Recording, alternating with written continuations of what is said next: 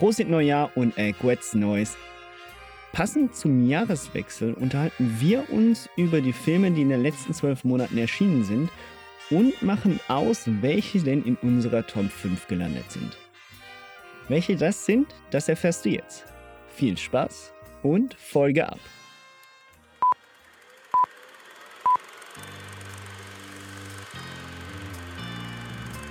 What you just said is one of the most insanely idiotic things I have ever heard.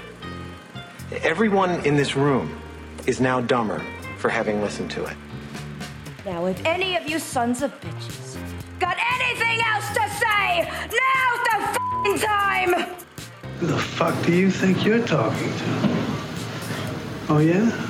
Are you not entertained? Aus der Sofaritze.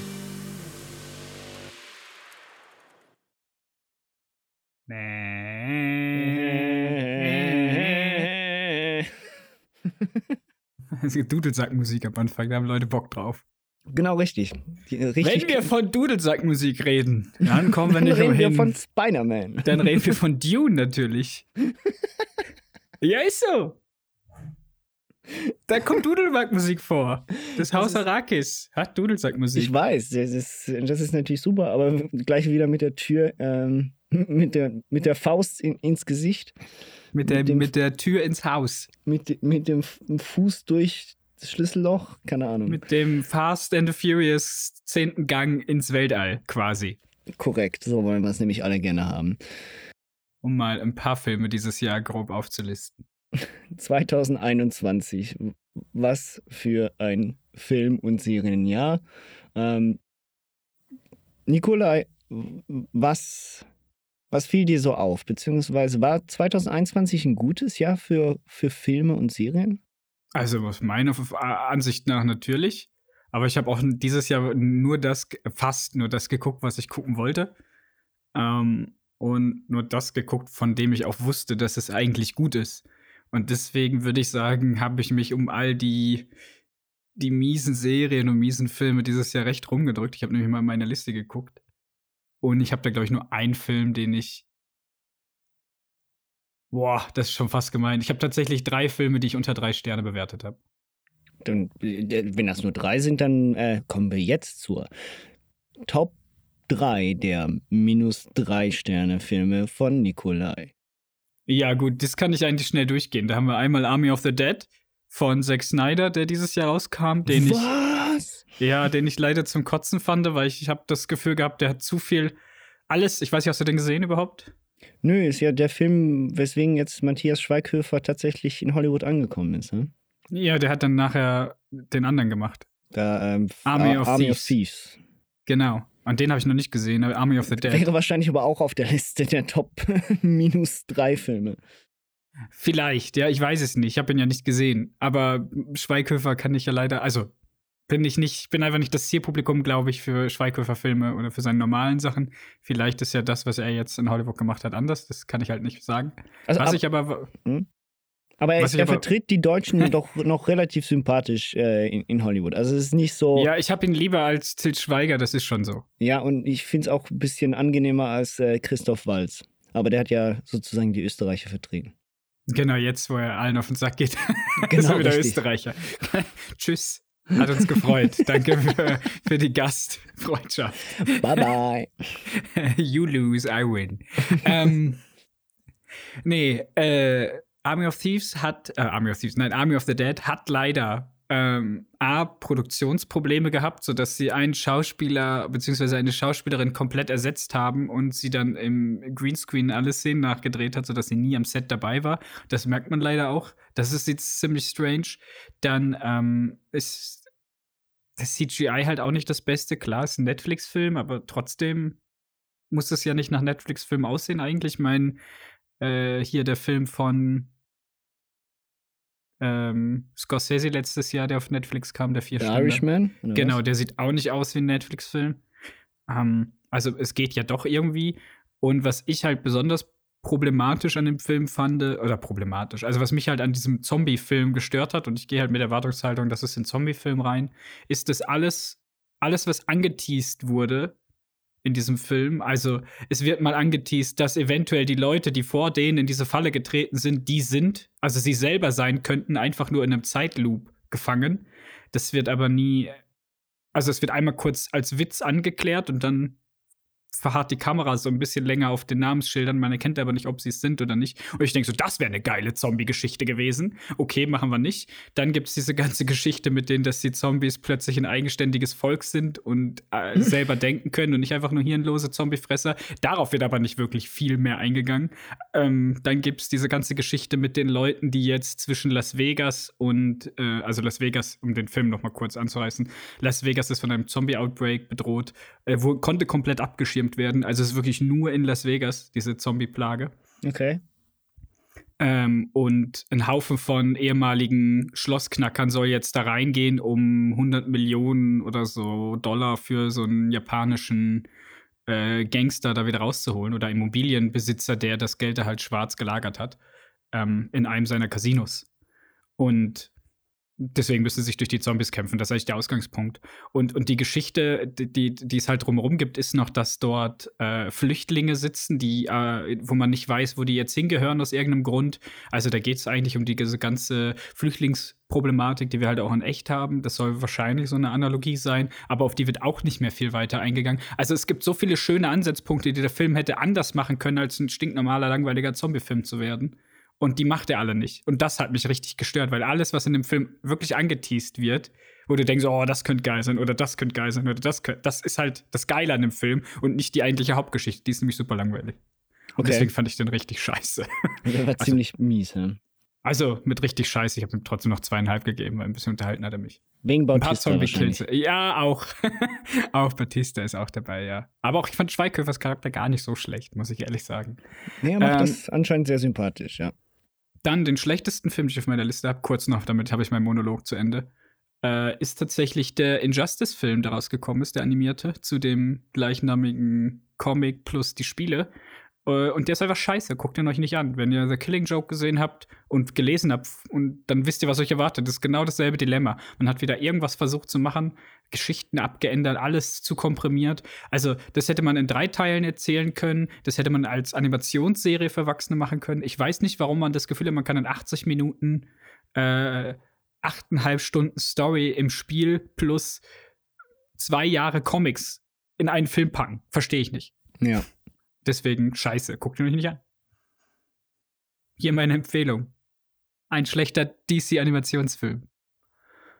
Also in dem Fall war das Army of Thieves. Army of the Injustice- Dead. Army of the Dead, so. Ähm, dann Injustice. Äh, Injustice und der dritte wäre. Oh, das wird, da handle ich mir jetzt sehr viel Hate ein. Last Night in Soho. Den habe ich auch nur zweieinhalb gegeben. Oh, das ist Der der neue hat Film mich- ja, von. ja. Ja, ja. Auf den habe ich mich super gefreut. Meine Erwartungshaltung war super hoch. Und der hat mich auch die erste Stunde lang unterhalten. Also der hat kameratechnisch ordentlich was drauf, der Film. Der hat sehr, sehr viel coole Szenen, ähm, gerade mit Spiegelsachen und, und das Jazz-Dingen ist cool. Ähm, in der letzten Stunde, die dann auch viel, also ich glaube, der Film hätte wirklich die Trademark geschützte halbe Stunde kürzer sein dürfen. Ähm, aber ja, das ist so für mich war das einfach der Film meine persönlich größte Enttäuschung, weil ich hatte mir mehr erwartet. Ich weiß nicht, was ich mir erwartet habe, aber es ist halt ein ähm Gott, wie heißt denn der Mann jetzt? Bin ich jetzt jetzt liegt er mir auf der Zunge. Äh, Ja, er ist, ist mir vorher gerade als auch nicht mehr durch den Kopf gegangen. Ähm, der, der der Ba- Baby Driver gemacht hat, unter anderem. Und Hot Fast. Edgar Wright natürlich, Cornetto-Trilogie. Von. Edgar Wright habe ich mir mehr erwartet. Vor allem nachdem Baby Driver schon so hart an der Grenze bei mir war zwischen mag ich und was war das jetzt? Also Ging's der, dann der wieder- eigentlich ein guter Film war, aber nicht unbedingt ein Top Edgar Wright Film. Ja, genau. Und das kann ich jetzt über Last Night in Soho, würde ich persönlich das auch sagen. Ich weiß, dass die Kritik der anderen Leute alle äh, teilweise sehr, sehr löblich ist. Der hat auch viele Auszeichnungen gekriegt schon, ähm, gerade in Großbritannien. Also, es ist auch ein guter Film per se. Es ist aber, weil er ja als Horror-Thriller angekündigt ist, auch kein Horrorfilm. Meiner Meinung nach. Also, er war jetzt null gruselig. Ähm, eher Thriller als Horror. Und irgendwie hatte ich mir halt ich hatte halt sehr hohe Erwartungen, weil ich mich auf Edgar Wright gefreut hatte. Ähm, ja. Okay. Ja, äh, Last Night in Soho noch nicht ansatzweise irgendwie, also auf dem Schirm schon, aber ich, Da gibt es noch einige Filme, die ich vorgucken möchte. Das waren Ähm, meine drei schlechtesten von diesem Jahr, die ich gesehen habe. Also für mich persönlich. Okay. Wie schon gesagt, ich hatte ein bisschen, äh, ich habe ein bisschen das Problem dieses Jahr gehabt, dass viele Filme, die ich geguckt habe, gar nicht aus dem Jahre 2021 kommen. Ich habe auch viele Filme aufgeholt oder nochmal geguckt.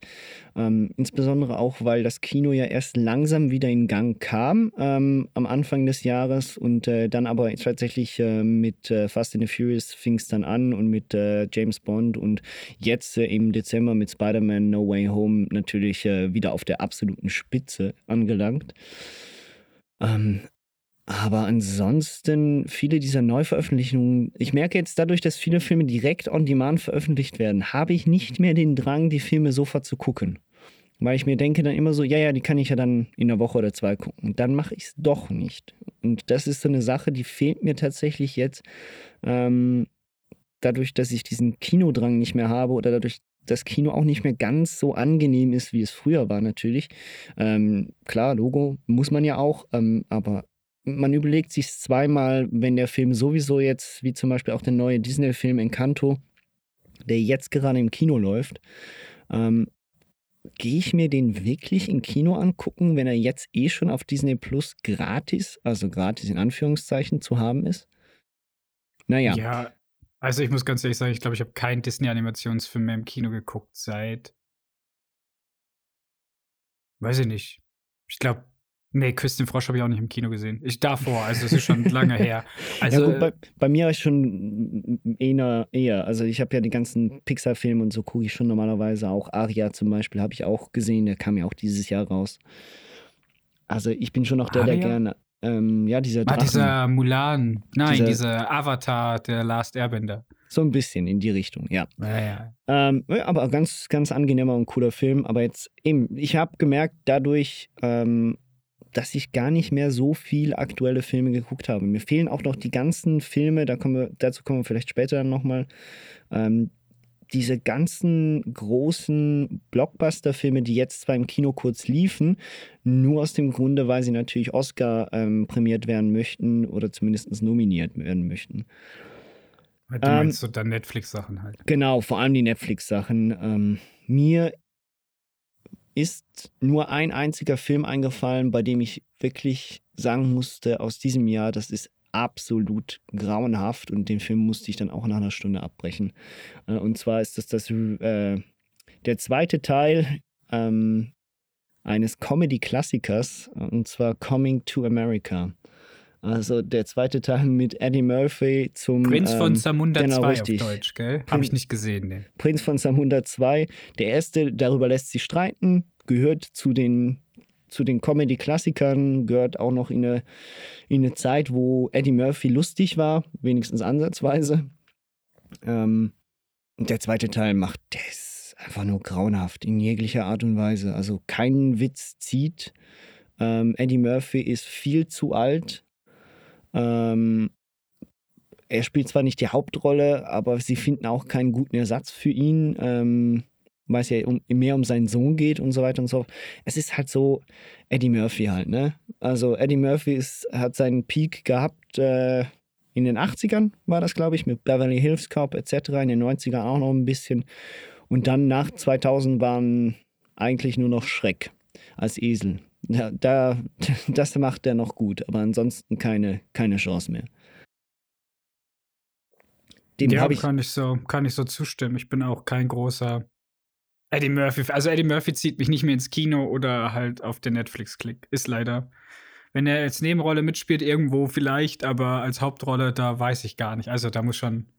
Das müsste dann schon schon, äh, wie heißt der vom letzten Jahr mit Adam Sandler?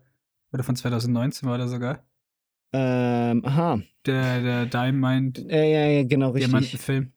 Ja, da müsste schon sowas bei rauskommen, oder? Damit ich sage, boah, Jetzt kommen die Leute mit My Name is Dolomite. Ja, habe ich nicht gesehen, muss ich noch gucken. Aber My Name is Dolomite. Ja, Ja, gut, der soll okay, ja nicht so tatsächlich. schlecht ja, den habe ich auch noch nicht gesehen. Da soll er ja nicht schlecht drin sein. Verdammt, wie heißt der, wie hieß der Film? Kann ja nicht sein, dass, wir, dass man all diese Filmtitel vergisst plötzlich. ja, Ähm, weil nach, nach ein paar hunderttausend Filmen kann man das schon mal den einen oder anderen vergessen. Ja, den, den Ähm, Adam Sandler-Film vor zwei Jahren auf jeden Fall. Ja, von den, von den Brüdern da. Ja. Ja, das ist so ein bisschen mir aufgefallen. Ansonsten ähm, eben die Rückkehr des Kinos, ähm, was mir aber extrem, für was das Jahr 2021 für mich steht, sind die Marvel-Serien. Also ich habe, glaube ich, letztes Jahr nicht ansatzweise so viele Sendungen geguckt wie dieses Jahr.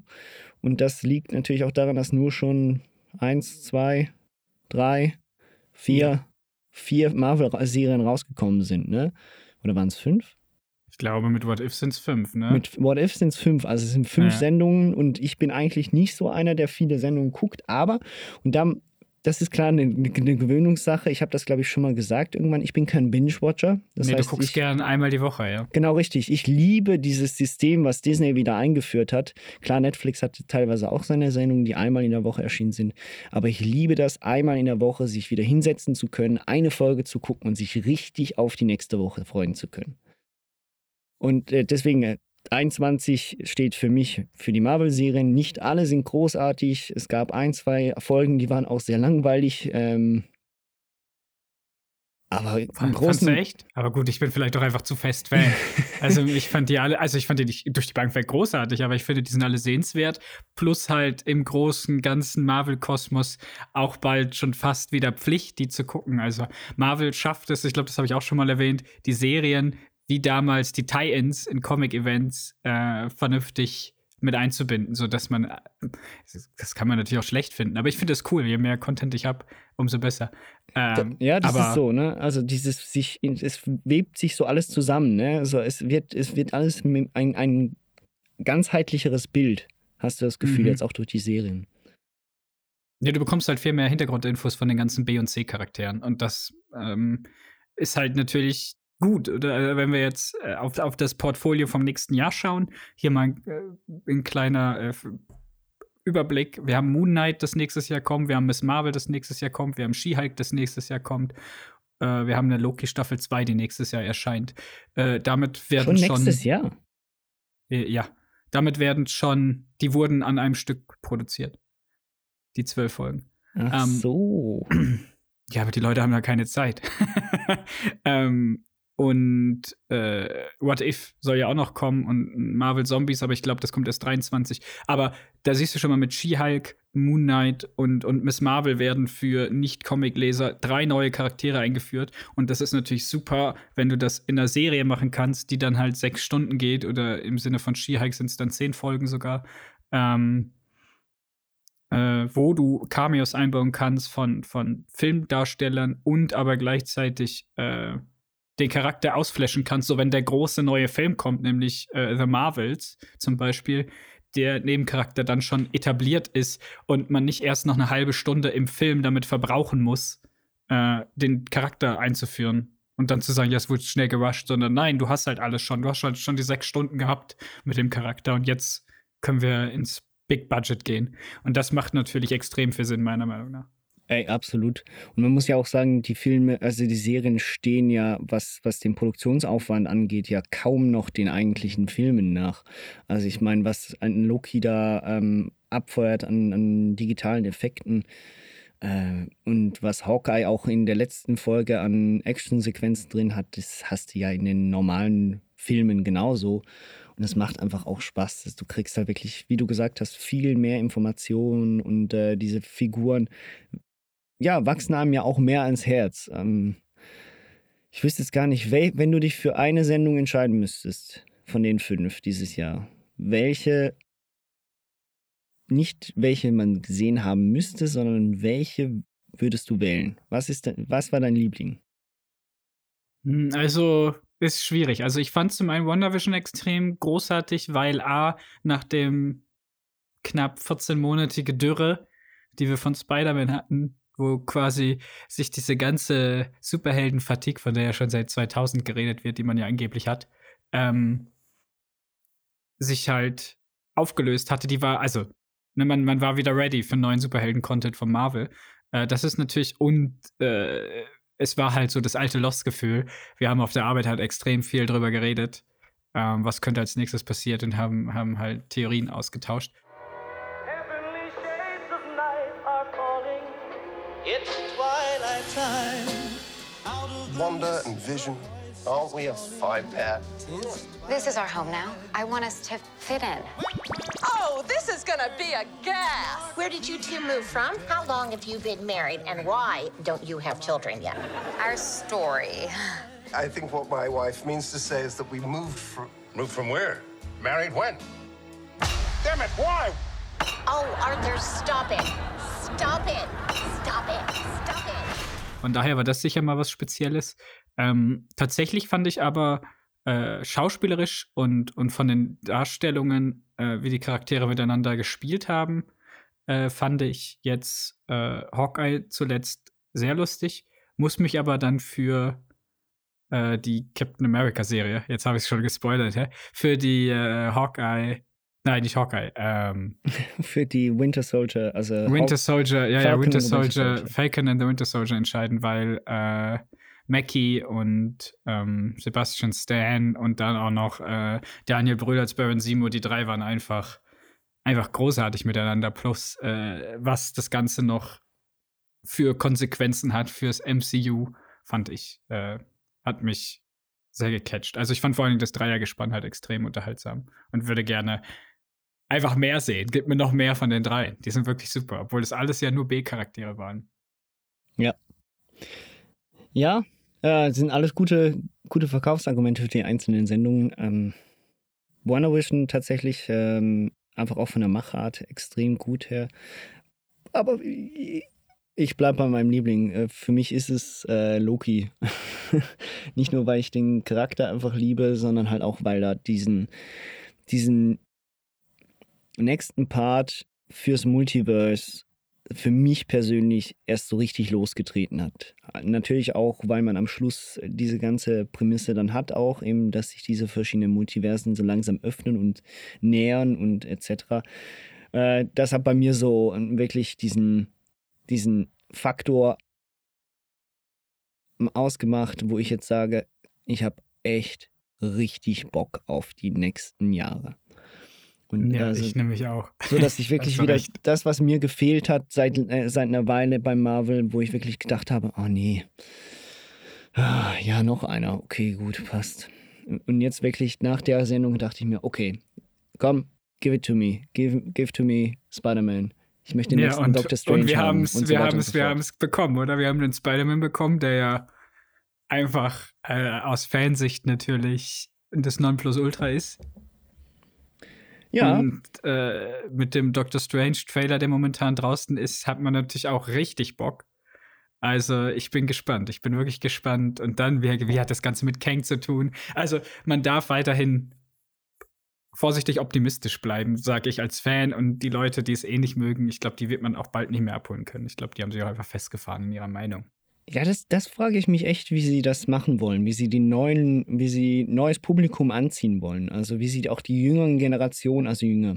Das heißt, wie wollen sie die, die, die jetzt langsam erwachsen werden, ähm, in das in dieses Universum wieder ein integrieren, ohne dass sie überfordert sind mit all diesen Figuren und all den Sendungen und Filmen, die sie eigentlich noch gucken müssten, damit sie überhaupt verstehen, was passiert. Naja, das ist ja das Tolle an Comics. Und äh, vor allen Dingen Marvel hat da in den letzten, ich sag mal, 25 Jahren immer mal wieder gute Einstiegspunkte, zumindest in den Comics gefunden, indem sie oft ein großes Event haben machen lassen, das dann viel resettet hat. Ähm, viele Sachen wurden übergeben, es ist äh, ein anderer Status quo entstanden und so konnte man dann als Neuling quasi frisch einsteigen und musste nicht 80 Jahre Comic-Geschichte nachlesen, sondern kann halt sagen, okay, hier steige ich ein und ab jetzt ist für mich alles, was wichtig ist. Und der Rest, der wird dann schon nochmal aufgearbeitet, wenn es wichtig wäre. Und ich glaube, das hat Marvel mit Endgame und dann mit dem Spider-Man-Epilog auch relativ gut geschafft. Und ich glaube, die Leute, die jetzt dieses Jahr mit der Phase 4 anfangen, ohne die ersten drei gesehen zu haben, ähm, bekommen eigentlich auch alles relativ gut nochmal aufgearbeitet. Ähm, Ja. Also, wenn man sich den Spider-Man-Epilog quasi als ersten Film nimmt, sage ich jetzt mal, nach Endgame, oder man, weiß ich nicht, halt Infinity War und Endgame guckt und danach mit allem anderen, ich glaube, das ist ein guter Einstiegspunkt. Das kann man machen. Dann ist man zwar vielleicht am Anfang ein bisschen überfordert mit der Charaktervielfalt, aber äh, es entspannt sich ja dann langsam wieder. Und es werden neue Sachen eingeführt, die für alle anderen auch neu sind. Also ich glaube, ich persönlich glaube, dass das jetzt ein guter Punkt ist, einzusteigen ohne dass man, wenn man will, kann man natürlich die 23 vorhergegangenen Filme auch gucken. Man muss es aber, glaube ich, jetzt momentan nicht, um alles zu verstehen. Das ist das Schöne. Gerade Eternals erklärt noch mal ein bisschen mehr und, und gibt dir einen ganz neuen Thread. Das stimmt natürlich, ja. Ja, da sind wir eigentlich, ja, wir sind eigentlich bei dem großen Thema und zwar allgemein Blockbuster. Also Marvel steht für Blockbuster-Kino, beziehungsweise ist eigentlich das Synonym momentan für Blockbuster-Kino. Ähm, Spider-Man hat gerade heute, also Stand 27.12., ähm, ja jetzt tatsächlich auch die Milliarde geknackt und das, obwohl sie im Osten, also im asiatischen Raum, noch nicht mal veröffentlicht haben. Ähm, man kann sozusagen äh, sagen, dass das Kino eine Hochzeit wieder hat. Ne? Also klar, auch weil die großen Titel darunter sind, wie zum Beispiel auch ein James Bond, äh, Fast and the Furious, ähm, aber damit hätte ich jetzt nicht gerechnet, dass Spider-Man innerhalb von zwei Wochen ähm, doch die Milliardengrenze knackt und ja noch Platz nach oben ist. Also da kann ja noch äh, ohne Probleme auch noch die Grenze für Endgame und Infinity War geknackt werden. Ja, also Endgame, das glaube ich jetzt nicht persönlich. Das sind halt 2,7 oder 2,6 Milliarden. Ähm, Dafür sind einfach zu wenig Kinos auf und viele Leute auch nicht bereit, momentan mit Restriktionen etc. pp. ins Kino zu gehen. Drum bin ich da eher vorsichtig mit der Aussage, persönlich ich. Ähm, aber ja, ich glaube, äh, die, an die zwei Milliarden schnuppern könnte vielleicht dran liegen. Ja, aber jetzt ist die andere Frage. Und da kommen wir vielleicht gerade auch mal ein bisschen zum Gespräch der besten Filme des Jahres. Ist denn Spider-Man No Way Home auch ein richtig guter Film? Strange. Don't cast that spell. It's too dangerous. Fine. I won't. The entire world is about to forget that Peter Parker is Spider-Man. Wait, everyone? Can't some people still know? That's not how the spell works. So MJ's gonna forget about everything we've ever been through? Stop tampering with the spell. Oh my god, Ned, he's my best friend. Oh, my Aunt May should really know. Stop talking!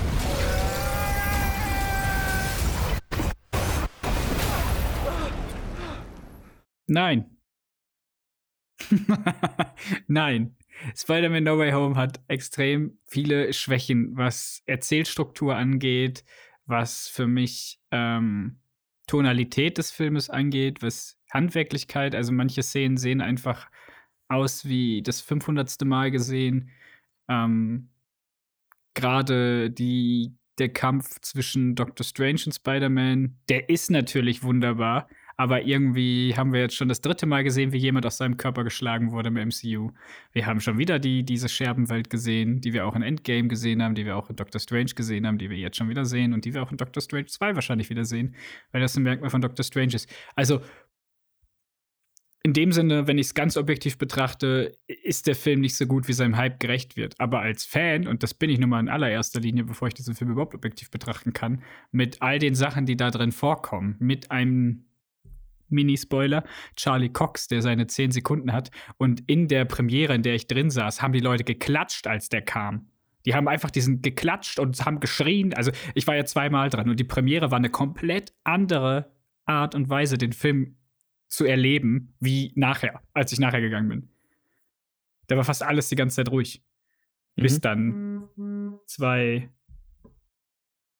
zwei äh, bestimmte Figuren wieder aufgetaucht sind. Dann wurde es ein bisschen lauter. Aber für mich ist das äh, ganz klar objektiv sicher nicht der beste Film des Jahres, auch wenn er die beste Verkaufszahl hat. Äh, aber als Fansicht der beste Marvel-Film des Jahres. Punkt. Aber ist jetzt lustig, die Kritikpunkte, die du genannt hast, also klar, das mit dem Machart, äh, das verstehe ich, aber das mit den Wiederholungen, dass man alles schon ein bisschen gesehen hat und so weiter und so fort, das ist ja auch ein bisschen ähm, äh, nicht unbedingt eine objektive Kritik für mich, sondern das ist aus subjektiver Sicht, weil man schon so viel Marvel-Filme gesehen hat, dass man halt auch sich ein bisschen satt gesehen hat. Und es ist allgemein ja schwer, insbesondere bei so einem großen äh, Namen wie Spider-Man, ja alles nochmal neu zu machen. Nee, machen sie auch nicht. Das Und- ist ja auch gerade, was sie im Film nicht machen. Sie machen ja ich- relativ wenig genau neu richtig. in dem Und Sinne. Ich habe und, und ich habe mir, ich, also ich bin ja wirklich, ich habe auch schon, bevor ich den Film gucken gegangen bin, ich weiß nicht, ob ich dir das gesagt habe, aber ich hatte ja riesige Angst, dass sie diesen Grad zwischen Fanservice und also Fanservice durch diese ganzen Bösewichte, die reinkommen, Achtung, Spoiler Alert, ähm, und der eigentlichen Geschichte von Spider-Man und insbesondere dem, was Spider-Man ausmacht und wo es vor allem jetzt auch mit Spider-Man hingeht, das ist ja noch ganz wichtig, nicht deichseln können. Und nach der, nach der ersten Hälfte, also in der Pause, bin ich da rausgekommen und hatte, ähm, konnte mich noch nicht beruhigen, dieses Gefühl. In der zweiten Hälfte haben sie es dann aber tatsächlich hingekriegt, dass ich mehr gemerkt habe, und da geht es mir gar nicht darum, ob der Film aus Machart-Sicht und aus Neu Neuheit, also aus dem, was er, was er neu macht, irgendwie revolutionär wäre oder tatsächlich irgendwie was anderes macht, als wir vorher schon bei Infinity War gesehen haben, bei Spider-Man Far Away from Home und so weiter und so fort. Nein, das macht er nicht. Es ist einfach nochmal eine Steigerung von dem, was wir von den zwei vorherigen Spider-Man-Filmen gesehen haben. Und ich liebe diese zwei Spider-Man-Filme, also gehören für mich äh, mit zu den besten, was Marvel geboten hat. Und klar, da kommt dann die subjektive äh, Meinung rein. Ich liebe halt den, die Figur Spider-Man, zumindest den Tom Holland Spider-Man. Und ich liebe halt auch Doctor Strange. Das heißt, das ist ein super Duo für mich. Aber das, was für mich diesen Film tatsächlich so gut macht, dass ich sage, es ist einer meiner Lieblingsfilme des Jahres und es ist tatsächlich vielleicht sogar der beste klassische Blockbuster-Film. Ähm, also klassisch in dem Sinne, dass es nichts Epochales ist wie Dune, sondern einfach dieses, das, was man heutzutage als Blockbuster-Film betiteln kann, äh, des Jahres ist, ist halt einfach, dass er er bedient auf der einen Seite die, seine Fans halt, wie es auch sein sollte, aber bringt das Ganze auch noch zusätzlich auf einen Punkt und auf einen Schluss, wo ich sagen muss, das tut mir jetzt richtig irgendwie auch leid, dass das mit Spider-Man jetzt so halt auch für den ersten Moment mal fertig ist. Also ich hatte selten war ich so emotional nach einem Marvel-Film wie nach diesem Film. Ja, und warum war es emotional? Weil es ja aufbaut auf ähm, zwei, vier, sechs, sieben andere Filme.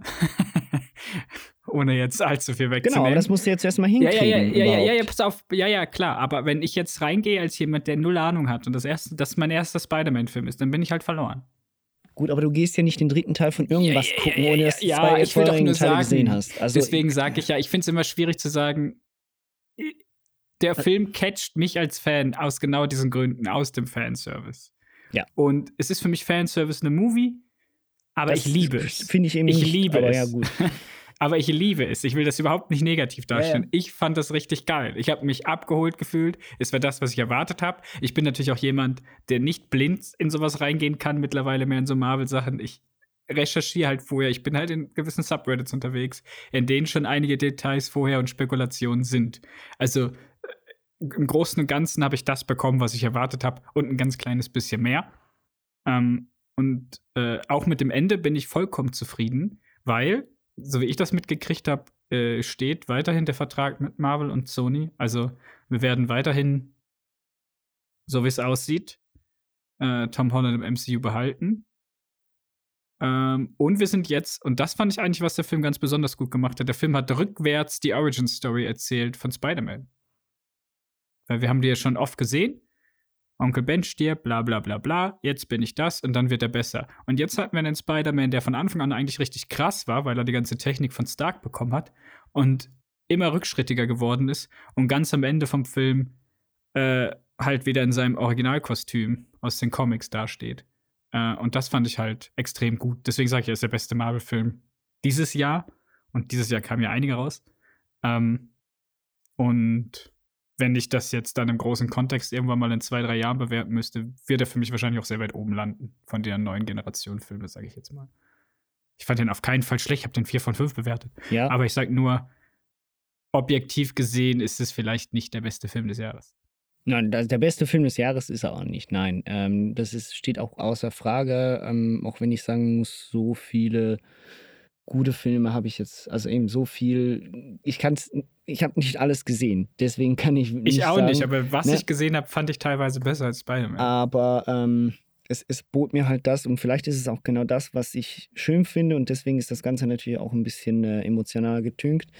Dadurch, dass wir diese Rückkehr des, des großen Kinos hatten dieses Jahr, ähm, war es schön, sowas zu haben und auch schön zu sehen, dass äh, eben Vergangenes auch inkludiert wird und klar, eben das ist dann auch purer Fanservice und das ist nichts anderes, aber halt in, in einer in einer Version, wie es halt noch viel stärker ist, ist als bei anderen Marvel-Filmen bisher. Ne, und es macht halt auch storytechnisch Sinn ein bisschen. Genau, richtig. Es ist ja nicht einfach dem, nur was drumherum ist. Es ist nicht genau. Es ist nicht einfach nur, hey, hier ist der und der und der und der Cameo abgeschlossen, sondern es sind ja mehr als Cameos. Ja. Und mit äh, Multiversen und bla und blub, äh, ja. Aber glaubst, glaubst du wirklich, dass Tom Holland nochmal zurückkommt als Spider-Man? Weil ich zweifle daran. Ich kann mir Also gut ich- vorstellen, dass es das war. Also ich kann mir auch vorstellen, dass wir einen Miles Morales kriegen mit Tom Holland als Mentor, wenn wir in diesem Multiverse-Zeug bleiben. Jo. Ähm, ich kann mir auch vorstellen, dass Peter Parker, Tom Holland, also ich glaube, dass er in zwei Jahren in irgendeinem, also er wird mindestens in einem Sony-Film zu sehen sein mit allen Bösewichten, die Sony jetzt einführt. Das kann ich mir vorstellen, ja. Ähm, ne, wink, wink, After Credit Scene, wink, wink. Plus wir haben Venom ist übrig geblieben im MCU. Also ich kann mir auch vorstellen, dass Sony sich denkt, wir kriegen es nicht selber hin, ähm, so erfolgreiche Filme zu machen wie äh, Marvel, wie die Marvel Studios. Also muss man ja, du kannst es ja einfach nur mal vergleichen, die, die, die, die Einspielzahlen und, und was die Filme gekostet Ja, haben. gut, also Und Venom, Venom ähm, Let There Be Der erste, Carnage. ja. Ja, aber der, der zweite Teil, der ist jetzt ähm, erfolgreicher als die zwei Standalone-Filme von Marvel dieses Jahr. Beziehungsweise alle drei. Also erfolgreicher als Shang-Chi, Mhm. Eternals und Black Widow. Ja. Aber jetzt guckst du dir alle drei Spider-Man-Filme an, die die Marvel Studios produziert haben. Und Ja, dann nimmst du das nochmal im Vergleich mit Venom. Wir reden hier von der Sony-Lizenz. Wir Ja, reden hier von der Spider-Man-Lizenz. Das ist immer noch mal was anderes. Spider-Man ist in den Köpfen der Bevölkerung mehr eingereichert als Eternals. also, Ach. und Shang-Chi. Also wir reden hier, und wir reden hier von ähm, fucking Tom Hardy als, als der Hauptdarsteller. Und der erste hat ja 800.000 eingespielt, der zweite jetzt nur noch 450.000, äh, 800 Millionen, Entschuldigung, und der zweite 450 Millionen. Also der zweite hat ja schon ordentlich zurückgesteckt. Ja. Klar, der erste kam auch 2019 raus und das war vor der Pandemie. Ähm, aber an Marvel, in Spider-Man schafft es ja trotzdem. Also, weißt du, was ich meine? Und ich glaube, auch Mobius wird jetzt nicht in der Liga mitspielen, in der. Spider-Man mitspielt.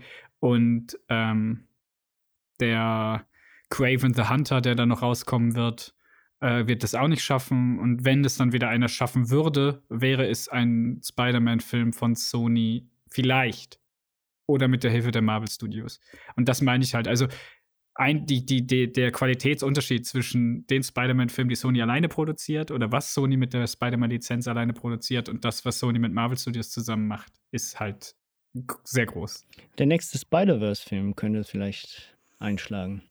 Ja, das ist aber Sony Animation. Aber ja, auf den freue ich mich auch schon richtig. Ja, ähm, auf jeden Fall haben wir damit schon mal einen meiner Filme abgehakt. Äh, Ist der auf deiner Top 5 Liste der ist gewesen? tatsächlich auf meiner Top 5-Liste. Zwar, Alles unten, klar, ja. zwar unten, aber er ist drauf. ja, ich habe ich hab unten auf meiner Top 5 Liste was anderes stehen. Naja, Ich habe, also nur mal, dass die Liste, die ich geschickt habe, ist in keiner bestimmten Reihenfolge übrigens. Nein, das sind dachte ich nur mir. die. Ja. Ähm, Zack Snyder's Justice League. Haben wir dieses Jahr noch gar nicht genug drüber gesprochen. bleiben wir bei den Superhelden. Bleiben wir bei den Superhelden. Ich habe, eigentlich hätte ich sogar noch einen, einen Geheimtipp Superheldenfilm, den kann ich ja gleich noch mit anschließend reinschieben. Der ist aber nicht in meine Top 5 gelangt. Gerade eben rausgeflogen. Ja. Äh, Zack Snyder's Justice League, natürlich für mich, den habe ich jetzt mittlerweile, ich habe mittlerweile 16 Stunden meines Lebens damit verbracht. ähm, Viermal. ich habe ihn viermal gesehen, ja, dieses Jahr. Und Ich bin immer noch von vorne bis hinten begeistert. Ich glaube, jeder, der sich unsere Folge angehört hat, weiß warum. Ansonsten kann ich es in Kurzfassung sagen, ich mag, dass der Film sich sehr ernst nimmt. Ich mag, dass es dieser Film es schafft, Charaktere auf unterschiedliche Art und Weise zu beleuchten wie der Originalfilm.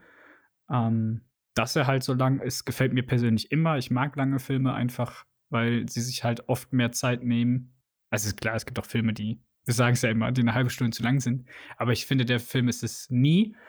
Ähm, und ich bin halt auch jemand, der so düstere Helden-Sachen halt mag. Und für einen DC Blockbuster-Film, sage ich jetzt mal, oder mit der, mit der Justice League-Lizenz im Hintergrund, ähm, war das schon ordentlich düster.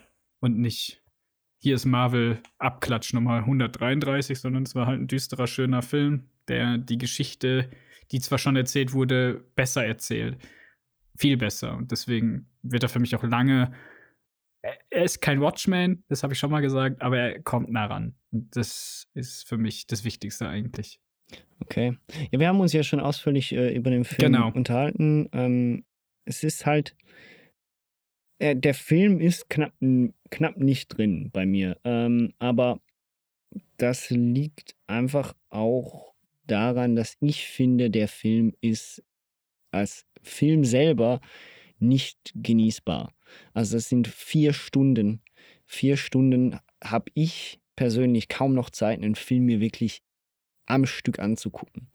Und ich verstehe nicht ganz, warum du nicht in diesem Falle im Zeitalter voller ähm, Miniseries den Film nicht eventuell sogar im Miniseries-Format angeboten hast. Weil es ist Ja, ja, in das war Kapitel ja- unterteilt, eigentlich der, der, sozusagen der Film, das hättest du locker machen können. Und jeder, der den Film halt trotzdem am Stu Stück gucken möchte, der hätte ja alle vier Folgen am Stück gucken können. Es ist so, das ist so ein bisschen mein Problem. Vor allem, sowieso du kannst den Film ja ausmachen zwischen den Chaptern. ja, aber es ist halt eben genau richtig. Kann ich ja genau andersrum aber dann, fragen. Dann kannst, aber dann kann, ist ja die Frage, also beziehungsweise im Film guckst du ja oder ist dafür gemacht, dass du ihn am Stück guckst. Vier Stunden. Wir sind nicht, nicht mehr in den 50er Jahren ähm, oder in den 40er Aber bald, Jahren. bald sind wir es. Also das heißt, ähm, epochale Filme in, in der Länge finde ich ein bisschen fragwürdig, ähm, macht aber den Film an sich nicht schlechter. Ähm, wie du schon gesagt hast, was ich großartig finde an dem Film, ist, dass er ähm, die Geschichte endlich richtig erzählt, zumindest so, wie er sie erzählen wollte. Wir kriegen viel mehr wichtige Informationen. Es, es macht alles viel mehr Sinn. Es ist viel cooler inszeniert.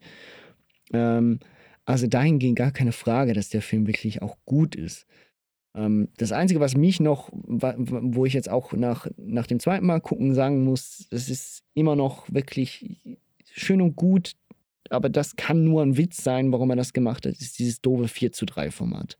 Ähm, also, Entschuldigung, immer mit, mit egal welcher Ausrede du da kommst, das ist einfach Azi-Fazi. Azi-Fazi. Ja, ist es. Aber es sieht auch ein bisschen cool aus. Es ist nervig. Irgendwann, ich irgendwann habe habe ich gar ich nicht hab mehr immer das Gefühl, ich, ich verpasse zwei, äh, fast ein Drittel vom Film. Also beziehungsweise Ja, aber das die ist Hälfte doch- des Films. Was, er hat ja nichts anderes gemacht mit dem 4 zu 3 Format, als die schwarzen Balken, die du sonst oben und unten hast, wenn du nicht an IMAX filmst, nach links und rechts zu setzen. Und Du weißt aber schon, dass das Format 4 zu 3 nicht gleich dem Format 16 zu 9 Ja, ja, nicht, entspricht, nicht, ne? natürlich nicht. Okay. Nein. Das ist so, rechnen kann ich selber. Weil ich sage nur, was er dadurch gewinnt, der Film, er hätte ihn noch komplett in IMAX lassen können, aber wurscht. Äh, was er dadurch halt gewinnt, ist eine Vertikalität und das Gefühl eines, eines Comic-Panels. Das kann man jetzt hassen, das kann ich nachvollziehen, dass es halt der Sehgewohnheit nicht entspricht und dass es sehr, sehr umgewöhnungsbedürftig ist. Man kann das aber auch kommentarlos lassen. Ich glaube, die zwei Möglichkeiten gebe ich. Gut finden, also da muss man schon ordentlich tief in, in Zack Snyders, weiß ich nicht, warum stechern, damit man sagen kann, ja, das war eine ganz brillante Idee. Ich finde die Argumentation in Ordnung und dabei belasse ich es auch. Aber Absolut. ja, ich verstehe dich, aber es gibt Argumentationsgründe außer Azi-Fazi. Wie scheinheilig die einem daherkommen, muss man selber für sich entscheiden. Gut, also das Ganze probieren in einem Comic-Panel-Look zu machen, wäre ja Azi-Fazi per se, aus meiner Sicht. Aber ja, ja. ja, es- eben. Das ist, ich sag ja, du hast ja nicht Unrecht. Es Nee. ist schon, schon Klar, lästig. Eben genau manchmal. richtig. Also äh, ich, ich sage auch nicht, das macht den Film nicht schlechter, überhaupt nicht. Aber Eben, Das ist eine Sache, die stört mich einfach persönlich. Ja, es ist, ähm, naja. Auf jeden Fall, ähm, So, also ist hier es noch schön, mein dass wir kleiner den Snyder Geheimtipp. Cut noch gekriegt haben. Genau. Das ist ja auch egal. Über die Geschichte haben wir geredet. Ich will noch, bevor uns die Zeit hier rausrennt, äh, heute hau ich raus. Äh, kleiner Geheimtipp von mir. Ähm, wenn ihr die äh, Nolan-Batman-Filme richtig gut findet, dann solltet ihr euch unbedingt äh, den Animationsfilm Zweiteiler Batman The Long Halloween anschauen. Mm. Weil der kommt, basiert natürlich auf einer Comic-Grundlage, äh, einer ganz bekannten, nämlich auch die, auf die sich das Nolan-Batman-Universe stützt. Ähm, ganz viele Inhalte, die in den Filmen von Nolan ein bisschen anders dargestellt werden, äh, erkennt man auf jeden Fall in diesem Animationsfilm wieder. Ja, und wenn man halt keine Lust hat, Comics zu schauen, ähm, also Comics zu lesen, dann empfehle ich diesen Film wirklich, weil ich habe den, ich finde den hervorragend gelöst. Äh, der Twist aus dem Comic ist auch ein bisschen anders. Das machen die DC-Animationsfilme ja noch mal gerne. Das, was ich bei äh, Injustice gerade bemängelt habe, finde ich hier gut gelöst. Ähm, ja, guckt euch den an. Von mir hat er vier und drei, einmal dreieinhalb und einmal vier Sterne von fünf bekommen. Ist ein Zweiteiler. Äh, geht dann insgesamt drei Stunden, also jeweils zweimal 80 Minuten oder so. Ähm, kann man sich, kann man sich gut weggucken. Klingt verlockend. Ja. Ist sehr gut, ja. Ähm, damit wir ihn trotzdem noch, ähm, damit wir trotzdem ein bisschen vorwärts kommen, ne? Genau. Äh, Wird schwierig bei so einem Jahresrückblick. Ja, genau, richtig. Aber es sind ja trotzdem noch einige ähm, große Filme rausgekommen. Ich glaube, äh, zu James Bond müssen wir auch nicht mehr allzu viel sagen. Ähm, da haben wir ja James zwei unterschiedliche Philop. Meinungen. Hat sich da bei dir auch nichts geändert wahrscheinlich? Ich habe den Film ja nicht nochmal gesehen. Ich habe mir jetzt ein paar andere Argumentationsweisen im Internet durchgelesen und ähm, nochmal, der Film hat von mir auch eine 3 von 5 gekriegt. Also es war ja auch kein schrecklicher Film. Für mich war der. Er ist halt hinter meiner Erwartung weggeblieben und die Demystifizierung des James Bonds brauche ich persönlich nicht und deswegen bin ich nicht so großer Fan. Äh, ist aber weiterhin ein Film, den man sich auf jeden Fall hätte im Kino angucken müssen, wenn man die Chance dazu gehabt hat. Das will ich gar nicht sagen. Es ist ein großartig inszenierter Film, sage ich jetzt mal. Aber für mich fehlte da was. Aber was es ist, weiß ich nicht, sonst würde ich selber so einen Film drehen. Ja. Ja, gut. Was ist denn bei dir auf Nummer drei? Nee, wir haben, ich habe erst einen Film weg. Ich weiß. Gut, okay. Das, war, das war deine Nummer fünf, ne? Ja, ja, wenn man das so, das war tatsächlich meine Nummer 5 dieses Jahr. Zack Snyder's Justice League war meine Nummer 5. Okay. Was ist denn deine Nummer vier? Boah, ist so schwierig, deswegen habe ich die ja nicht geordnet. Aber wenn ich jetzt so aus dem, ich glaube, ich würde The Green Knight sagen. The Green Knight war meine Nummer 4.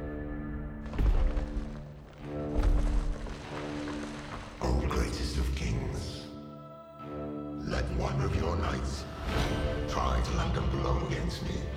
Indulge me in this game. I will meet thee.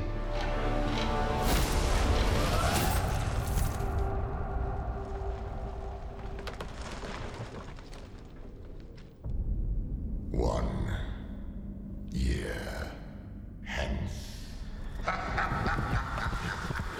The Green Knight. Den Film, den du so hoch gelobt hast. Nur auf Nummer vier. Den ich dann mit dir Ja, der- nochmal gucken durfte. Ja, wie fandst du den eigentlich? Wir haben gar nicht. Wir haben gar nicht so exzessive darüber gesprochen, ja, ist mir, Nee. ist mir noch aufgefallen. Ähm, ich finde, dass äh, er ist nicht in meiner Top 5, ist er nicht. Ähm, er ist aber. Ja, gut, dann beenden wir unsere Freundschaft jetzt, wenn du das so willst.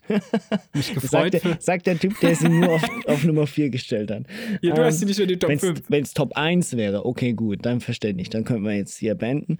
Aber ansonsten, nein. Ähm, der Film ist, ähm, erzählt eine sehr interessante und sehr diepe Geschichte, sagen wir es so. Und er macht das Ganze und inszeniert das auch sehr schön und sehr gut. Also alles wirklich so, du merkst auch, also er trifft diesen melancholischen, dunklen ähm, Stil, den man sich von so einer Mittelalter, eigentlich ist es ja nur ein Vers, aus dem er dieses äh, Skript gemacht hat, aber dieses Mittelalterliche, dieses altenglisch äh, Fantasy ähm, mäßige, das trifft er sehr gut. Und man muss sich darauf einlassen. Und das ist wirklich auch in, in, in vieler Art und Weise ein sehr künstlerischer Film. Also sowohl von der Kamera, von den Bildern, die gezeigt werden, als von dem, was er erzählt. Es ist ähm, sehr toll gemacht. Er ist aber für mich zeitweise ein bisschen hm, verwirrend ist das falsche Wort. Ähm, er ist für mich zeitweise so ein klein bisschen zu zu konstruiert ist auch das falsche Wort. Was willst du sagen? Es ist so in dem Sinne, er packt mich an den Stellen, an denen er mich packen sollte, packt er mich zu wenig. So. Das Okay, ist, ja. ist der Punkt. Also es wirkt für mich, die, die, die Geschichte ist zu, zu wenig emotional geladen. Ich muss zu viel von mir rein interpretieren, damit Mhm. ich, damit der, damit ich diesen Film, damit ich eine Verbindung zu diesem Film kriege. Ähm, und ich glaube, das ist aber eine sehr individuelle Sache. Also jemand anderes, vielleicht war das auch bei dir so, der guckt diesen Film und der resoniert sofort damit. Und bei mir ist bei dem Film mehr so, ja, sehr schön gemacht, aber damit ich wirklich verstanden habe, um was es in dem Film Was will mir vermutlich dieser Film geht, hier sagen? Genau richtig, musste ich mich ständig, musste ich mir wirklich, muss ich, musste ich mich anstrengen, musste ich mir überlegen, was will mir dieser Film sagen. Das kann Spaß machen. Ähm, das macht auch Spaß bei dem Film, aber es kann auch anstrengend sein. Natürlich, das ist ja das, was wir schon so oft besprochen haben. Künstlerische, anspruchsvolle Filme sind halt nicht einfach nur anspruchsvoll, sondern halt auch intensiv und kosten dich Nerven. Und du fragst dich, lohnt sich das überhaupt, den jetzt noch zu Ende zu gucken? Weil Ja. der Film gibt mir vielleicht gar nichts, oder? Und am Ende habe ich einfach dieses, dieser tolle Leitspruch, den sich alle Kunstschaffenden anhören dürfen: ist das Kunst oder kann das weg? So. Und ich fand das bei dem Film halt nicht. Ich habe ja den damals im Kino gesehen mit noch drei anderen Leuten und wir haben uns nachher noch drüber unterhalten und da hat mir halt jemand gesagt, weil für ihn war das halt so eine typische Coming-of-Age-Geschichte oder jemand, der erwachsen wird, jemand, der mit seiner eigenen Männlichkeit zu kämpfen hat. Und jetzt beim zweiten Mal schauen mit dir habe ich das dann alles auch gesehen quasi, oder? Also beim ersten Mal habe ich das sicher nicht gesehen. Ähm, und muss halt sagen, ja, der Film schafft es wirklich äh, auf so eine ganz seltsame Art und Weise ähm, eine, eine Fabel zu sein fürs Erwachsenwerden. Jo. Nee, das, äh, das ist auch definitiv so. Das, also deswegen, also der Film ist auch gar nicht, bei Weitem, der ist sehr gut. Also das ist gar nicht die Frage. Aber es ist jetzt nichts, was ich mir einfach so geben würde. Ähm, So und- aus Spaß mal, ne? ein paar bisschen Popcorn parat machen, Genau. sich auf die Couch setzen und ich denke, boah, jetzt geil, noch eine Runde Green Knight. Habe ich Bock drauf. Ist jetzt auch und für mich persönlich auch kein Film, auf den ich jetzt eben, wie du gesagt hast, auf den ich sofort Bock habe, bei dem ich jetzt auch sage, den will ich noch mal gucken. Aber das liegt eben daran, dass es bei mir jetzt nicht diese Resonanz ausgelöst hat, die es vielleicht bei anderen hat. So. Ja, Kunst halt. Ja, Kunstscheiße halt, halt. Kunst, ist so. ähm, auf der anderen Seite ist, ist dann halt ein Film bei mir auf Nummer 4, bei dem ich weiß, dass du den ganz äh, gut findest, ähm, aber jetzt auch nicht viel mehr. Bei mir ist es Another Round oder halt Drunk oder halt eben Druck. Ähm, oder Ach, der ist noch dieses Jahr, oder genau, dachte, oder halt Jahr gewesen. Nein, oder wenn es halt ähm, Also wenn man steht, der Film ist 2020 released. Aber 2020 okay, wurde er released, ja, ja, aber er war gut, okay, man kann 2020 sagen. Für mich ist es trotzdem, für mich ist der Film, wir haben den auch 2021 im Kino gesehen, so viel mir ist. Ähm, Anfang des Jahres war das, ähm, wenn es ja. mich nicht Möglich, täuscht. ja. Möglich, Ich, glaub, möglich. ich glaube, es war 21, aber ich ähm, ansonsten, ähm, ich will da aber auch gar nicht ähm, groß ausholen, sondern für mich ist der Film einfach, der hat so viele, so viele Szenen, die nachwirkten bei mir und äh, allen voran halt auch diese, die Ausgangslage, diese dumme Thematik von, von diesem norwegischen Wissenschaftler, der sagt, dass der Mensch nur bei 0,5 Promille funktioniere. Das löst bei mir schon so, äh, so, so ein, ein Lachen aus. Ähm, wo ich mir denke, ja, das stimmt eigentlich, ne? Ähm, jeder ist betrunken besser drauf. Nein. Ähm, aber auf jeden Fall, die Prämisse ist einfach schwachsinnig. Ähm, und er macht aber aus diesem Film halt nicht irgendwie einen Klamauk oder sonst was, er, sondern er zeigt halt wirklich dann auch auf, was die Schattenseiten ähm, des Experimentes sind und dadurch dann aber halt auch eine Ode an das Leben aus, aus meiner Sicht jetzt. Das ist dann halt eben das, was bei mir resoniert, was ich gesehen habe und wie ich mich am Schluss gefühlt habe. Ähm, er kriegt das sehr schön hin. Und dieses, ähm, was das Leben eigentlich ausmacht und ähm, was wichtig ist und dass man ruhig auch äh, mal einen über den Durst trinken darf. Ja, ich wollte gerade sagen, also der Film zeigt ja nicht nur die Schattenseiten des Alkoholkonsums auf, sondern auch die positiven Sachen. Ich meine, ähm, Drogen ob man, also Alkohol ist eine Droge. Ja, ja, gar keine Frage. Ähm, und egal welche Art von Drogen, aus irgendeinem Grund nimmt man ja Drogen. Und das meiste ist ja das Gefühl des, äh, der zumindest temporären Glücklichkeit. Und jeder weiß von uns, wie es ist, wenn man mal irgendwo im Ausgang ist und man trinkt was und man hat den Spaß seines Lebens, oder? Und, und das Gefühl will man halt nochmal haben und deswegen trinkt man halt dann. Und wenn es dann halt zu viel wird, dann kommen halt die Schattenseiten. Und Die schlägt der Film dir dann aber auch mit der Faust ins Gesicht oder in die Magengrube. Wie- Also, ich fand den Film gut. Ich fand ihn nicht ganz so gut wie du. Wir haben uns mal über das Ende ein bisschen gestritten. Ja. Aber ähm, das ist halt dann wieder Einstellungssache. Ja, definitiv. Aber ich fand, den, ich fand den auch nicht schlecht. Aber ich meinte, wir hätten den zu den Oscars behandelt. ja, wir haben den bei den Oscars behandelt, aber die Oscars sind ja auch äh, Anfang, also sind ja erst im äh, Ende Februar gewesen, ne? genau, Irgendwie zu, sowas. für, für das Jahr 2020. Also folglich, ich, ich bin mir ziemlich sicher, dass wir den im Januar gesehen haben. Oder nein, den haben wir Dezember nämlich, noch. nein, ich glaube, den haben wir nämlich nicht auf die Oscars gesehen, sondern den haben wir, den konnten wir gar nicht richtig behandeln, weil wir den noch nicht gesehen haben. Ich weiß es nicht mehr. Mittlerweile Ich auch nicht. Die Ja, Chroniken, zu viele Filme dazwischen. Unsere Chroniken sind zu groß. Ja, und außerdem habe ich seitdem auch immer ein halbes Promille Intus. Also, ist schwierig. Ist schwierig. Ach je. Ja, ähm, Wo wir von einem halben Promille zu viel sprechen. Äh, The French Dispatch ist bei mir auf Platz 3. Hallo an alle Franzosen. Hallo an- ähm, hm, naja. kann man das so, kann das so drin lassen? Ich weiß es nicht. Ja, ich darf jetzt nicht zu viel sagen, sonst, ähm, son- sonst mache ich mich hier unbeliebt. Okay. Ähm, ja, The French Dispatch hat mir sehr gut gefallen. Typischer Wes Anderson. Ähm, hat mir, wie lang auch immer der war, Spaß gemacht. Der war nie zu lang. Der war nie zu langweilig. Der war immer schön kurzweilig. Alle Szenen wieder mal perfekt abgestimmt. Die Dialoge schön. Timothy Chalamet. Äh, für mich die Entdeckung des Jahres dieses Jahr. Äh, Habe ihn jetzt in drei Filmen gesehen. Äh, unter anderem in einem, den wir noch behandeln werden. Und in Don't Look Up vorgestern. Everybody loves Timothy Chalamet. Ja, er ist doch einfach ein sympathischer Dude. Ähm, dann natürlich der ganze andere Cast, der da mit drin sitzt. Äh, French Dispatch war für mich der recht beste Film, den ich gesehen habe aus diesem Jahr.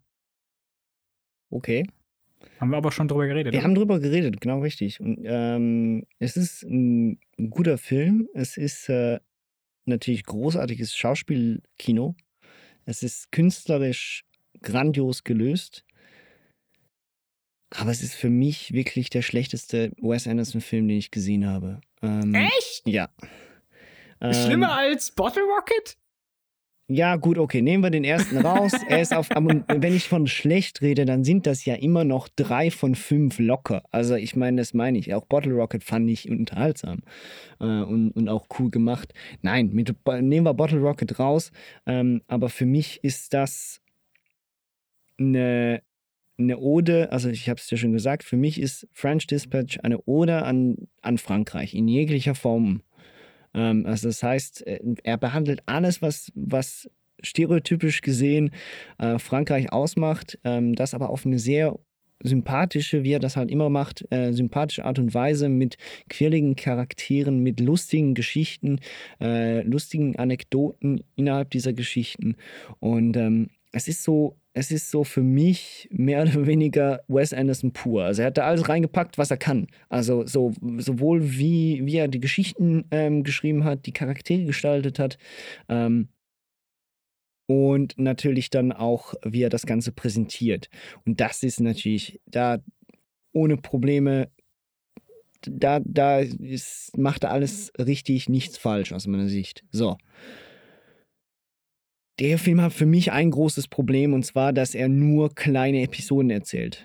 Klein in Anführungszeichen. Die sind ja teilweise ein bisschen länger, teilweise ein bisschen größer. Mir, Ja, fehlt, variieren, ja. mir fehlt eine Rahmenhandlung. Also mir fehlt etwas, was, was, was mich catcht. Dieser Film war für mich ähm, beliebiges, ein zu böses Wort. Ähm, dieser Film war für mich zu, zu wenig zu wenig emotional, zu wenig irgendwie, äh, dass ich mich wirklich interessieren konnte für, für diese Charaktere, sondern es war einfach mehr wie so eine Kurzgeschichtensammlung. Das heißt, mal für. Was es ja auch ist. Genau, richtig, zwischendurch, mal- also zwischendurch mal sehr interessant zu lesen. äh, einzelne Geschichten, aber da muss ich dann eben auch sagen, dass keine dieser Geschichten mich emotional groß packen konnte, sondern die waren, die funktionierten, die waren lustig äh, gemacht. Ähm, aber abgesehen vielleicht noch von der, ähm, der Geschichte vom Künstler äh, im Gefängnis, habe ich auch das meiste kurz nach dem Film auch schon wieder vergessen. So. We take as the subject of tonight's lecture Mr. Moses Rosenthaler, certainly the loudest artistic voice of his rowdy generation. Simone Naked Cell Block J Hobby Room. I want to buy it.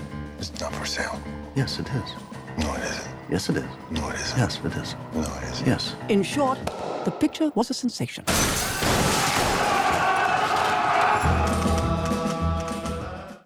Okay, ich hatte ja ähm, Angst aufgrund, dass wir ja dieses Jahr extrem viel Wes Anderson geguckt haben und das extrem viel Wes Anderson unterhalten haben, dass ich auch aus dem Film rausgehe und sage, äh, typischer Wes Anderson, das war's. Aber ich fand ja gerade diesen Ansatz der Anthologie und dass du halt kurze Geschichten hast und nicht mehr so was Langes. Weißt du, wenn wir von Bottle Rocket reden, wenn wir von ähm, The Grand Budapest Hotel reden, wo man manchmal, wo die Sachen ja auch teilweise in Kapitel unterteilt sind. Ja, das schon, ja. Und in einzelne Episoden. Ähm, wo man dann manchmal das Gefühl hat, ah, jetzt komm mal zum Punkt. Oder? Das ist ja manchmal so eine Wes Anderson-Krankheit, dass der nicht zum Punkt kommen kann. Das ist immer noch mal eine Wendung und hier noch mal links und rechts und da noch mal was Quirkiges und du denkst, ach, jetzt gib mir endlich die, die Punchline dann mach das zu Ende. Und das hatte ich halt hier nicht das Verlangen, weil es halt relativ kurzweilig war. Und dieser Stil, der für mich meiner Meinung nach, glaube ich, für diese Kurzweil, also für mich, ich, klar fände ich es schön, wenn ich so ein, äh, hier, wie heißt die Adidas Gang? Ähm, die Adidas Gang, ähm. Weißt du, wie ich meine? Den Film, den ich dieses Jahr so toll fand und jetzt nicht mehr mal mehr im Kopf habe. Äh. Die Royal Tenenbaums. Ach so, so. aha, du bist bei den, ach, ja, okay, gut. Genau, das ist ja nicht so emotional. Das wäre natürlich schön, wenn er das wäre, wenn er mich so kriegen könnte auf der emotionalen Ebene wie in Royal Tenenbaums. So, aber das braucht er nicht, weil es ist einfach ein unterhaltsamer Film, der es für mich schafft, von vorne bis hinten. Also ich, Wes Anderson ist für mich niemand, der mich zu Tränen lachen bringen kann, aber er schafft es halt auf diese suffisante Art und Weise, Filme zu machen, die mir sehr gut gefallen. Und so einen Film habe ich dieses Jahr auch einfach gebraucht. Und deswegen landet er bei mir auf Platz, Platz 3. Oh, das, äh, da, da kann man auch nicht viel sagen. Also, das ist ja auch absolut legitim. Ja, bei mir ähm, ist dafür auch was äh, leicht emotional gefärbtes drin. Aber ich muss auch wirklich sagen, das hat er richtig, richtig gut reinszeniert. Und zwar ist es tatsächlich äh, die Neuverfilmung von West Side Story. Das, Echt? Ja. Nicht ähm, Tick Tick Boom? Nein, nicht Tick Tick Boom.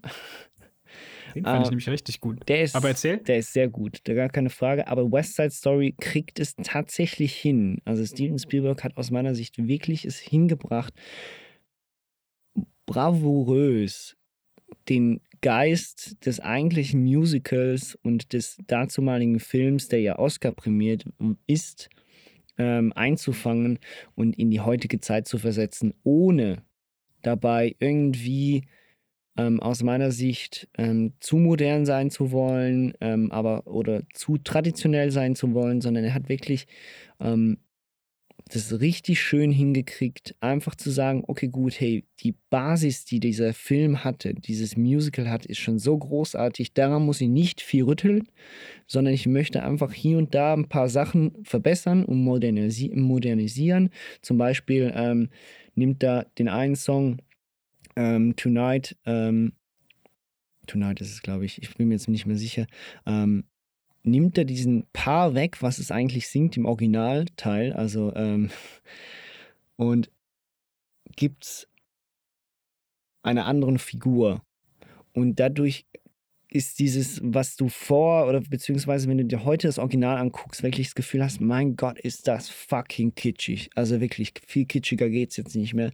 Ähm, gibt er das, diesen Song jemand anderem und plötzlich macht das Ganze, klar, kriegt auch eine bestimmte Meta-Ebene, weil das eine Schauspielerin ist, ähm, die dazu mal äh, im Originalfilm eine der Hauptfiguren gespielt hat, aber trotzdem dadurch eine völlig andere Ebene kreiert eigentlich. Und vor allem das Ganze ein bisschen, ein bisschen sentimentaler und schöner und nicht einfach nur kitschig gestaltet.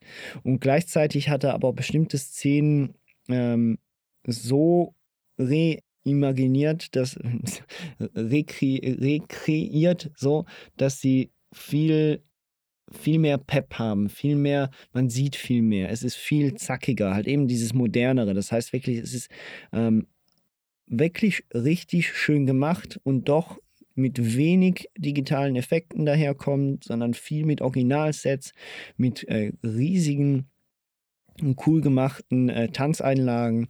Äh, der Film macht jetzt für jemanden, den der West Side Story schon gesehen hat oder der West Side Story kennt und äh, es gerne hört, einfach nur Freude und Spaß aus meiner Sicht. Kritikpunkte ähm, sehe ich definitiv darin, wenn man sagt, dass äh, Jetzt weiß ist ich halt ein Musical. Genau, ist halt ein Musical. Das ist der Kritikpunkt, genau richtig. Ja.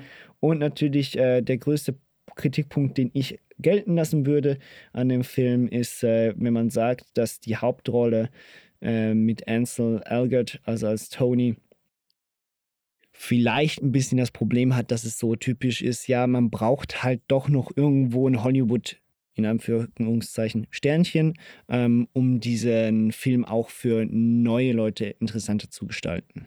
Also wo du im Original, glaube ich, nur Musical-Darsteller hattest, die dann halt eben äh, in, vor die Kamera gesetzt worden sind und auch jetzt hier in dem Remake eigentlich nur Musical-Darsteller drin hattest. Ähm, ausgebildete Musical-Darsteller, die natürlich auch mal vor der Kamera standen, so ist es nicht du merkst halt diesen großen Unterschied auch in den Tanzszenen und auch in bestimmten Gesangsszenen, dass er da nicht ganz mit mag. So, ähm, die anderen bewegen sich schon völlig anders. Und das ist ja eine Art und Weise, wie du tanzen gelernt hast, äh, über Jahre hinweg, die kann er nicht einfach so, äh, so schnell mal gelernt haben. Das funktioniert. Nee, du musst natürlich eine gewisse auch Atemtechnik haben, um tanzen und singen gleichzeitig zu können die ganze Zeit. Genau. Äh, das und auf der Bühne ist es natürlich nochmal was anderes als äh, am Set, wo du mehr Pausen machen kannst zwischen den Einlagen. Richtig. Als wenn du das Stück aufnimmst. Drum kann ich mir vorstellen, dass dann natürlich die Musical-Stars äh, eindeutig den Vorteil haben. Was ich jetzt zum Beispiel nicht wusste, ist, dass das tatsächlich alles mit Musical-Stars ist. Das macht den Film für mich interessanter, weil die. Wie sage ich es jetzt nicht? Also, Andrew Garfield war gut in Tick, Tick, Boom, keine Frage. Aber Tick, Tick, Boom ist jetzt auch nicht das konventionellste Musical.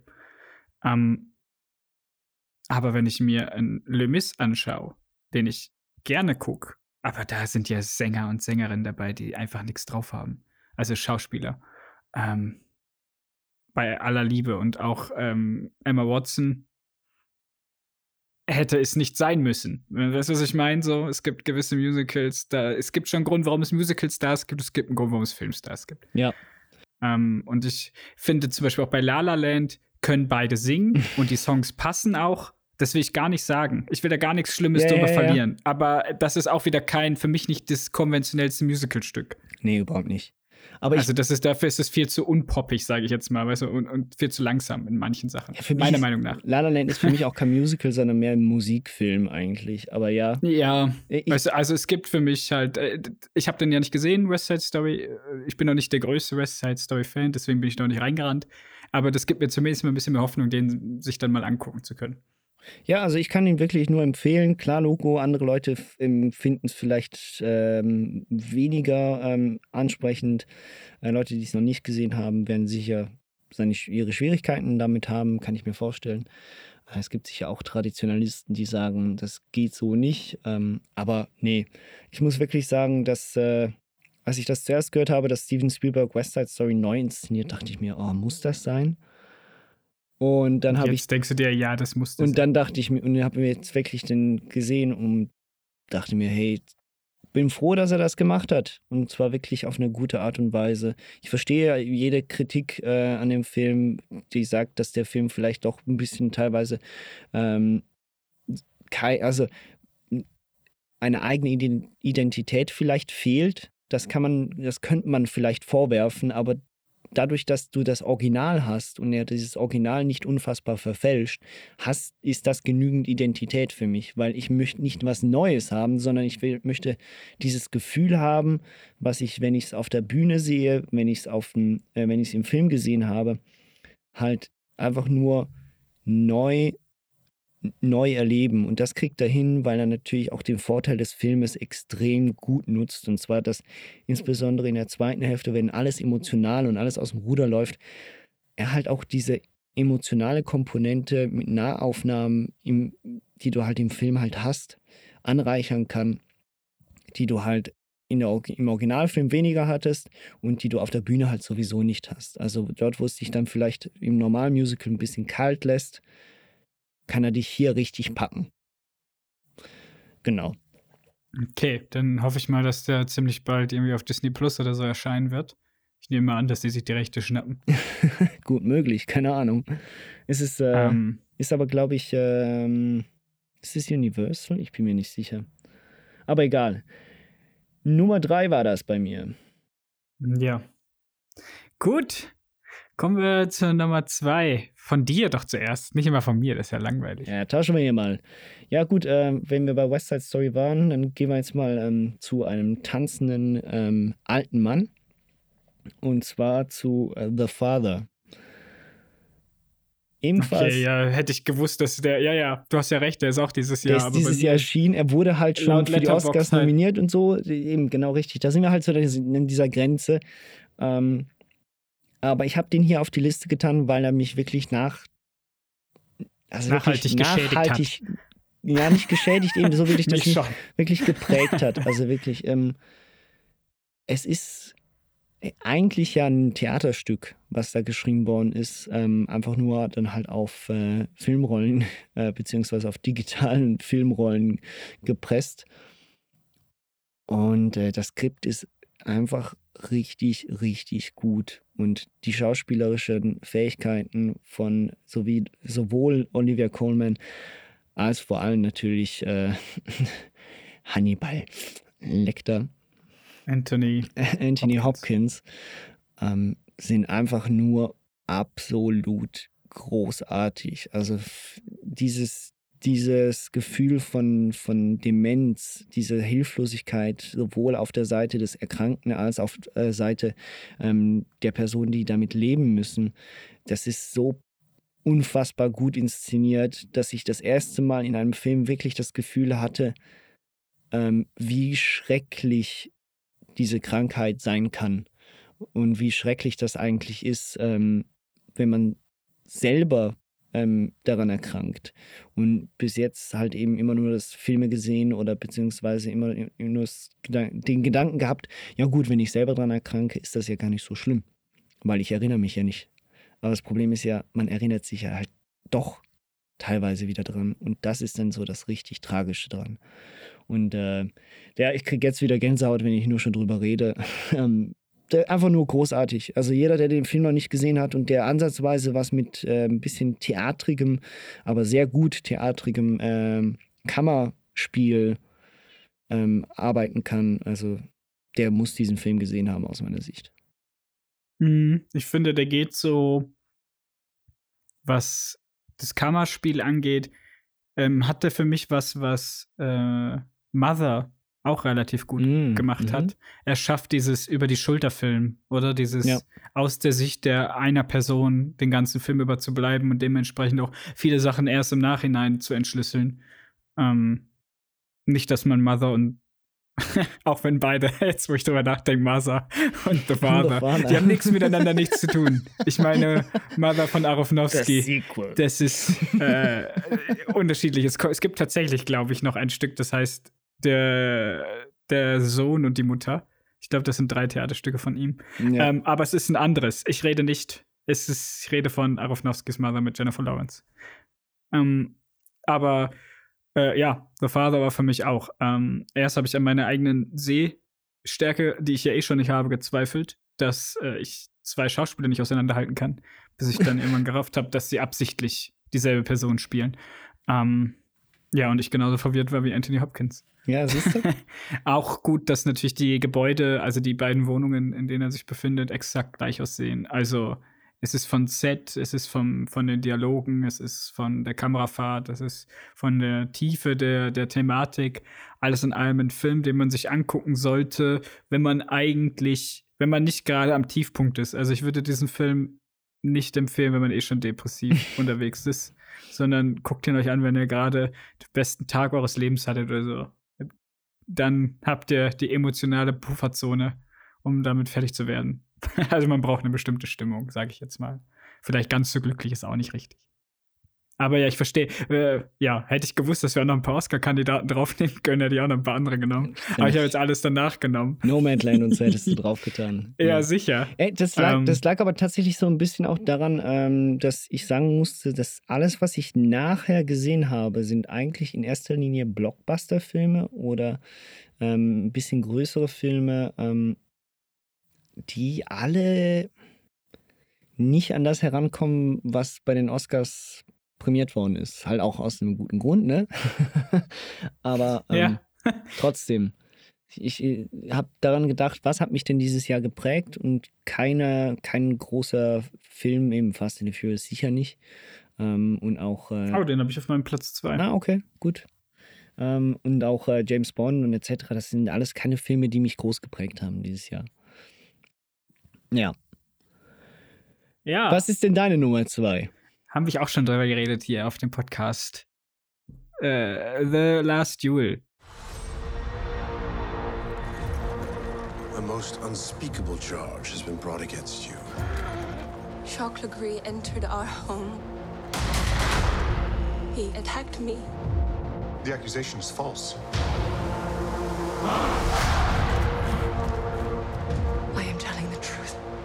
the truth does not matter. There is only the power of men. This should be settled quietly. I'm innocent! I request a duel to the death. If you lose, your wife will suffer dire consequences. One of us has lied. Let us let God decide. Finde ich immer noch, hat mich dieses Jahr überrascht. Ist für mich, ich sag's immer wieder, äh, ich bin und ich, das ist keine Über Übertreibung. Felix, das neben mir, der kann das bezeugen. Ich war durchgeschwitzt nach diesem Film. nach diesen letzten 20 Minuten saß ich da im Kino und ich war wirklich angespannt und, und bin gespannt gewesen, wie das, äh, ne, und ich, ich spoilere jetzt nicht zu viel. Der Film heißt The Last Duel. Am Ende duellieren sich zwei Leute.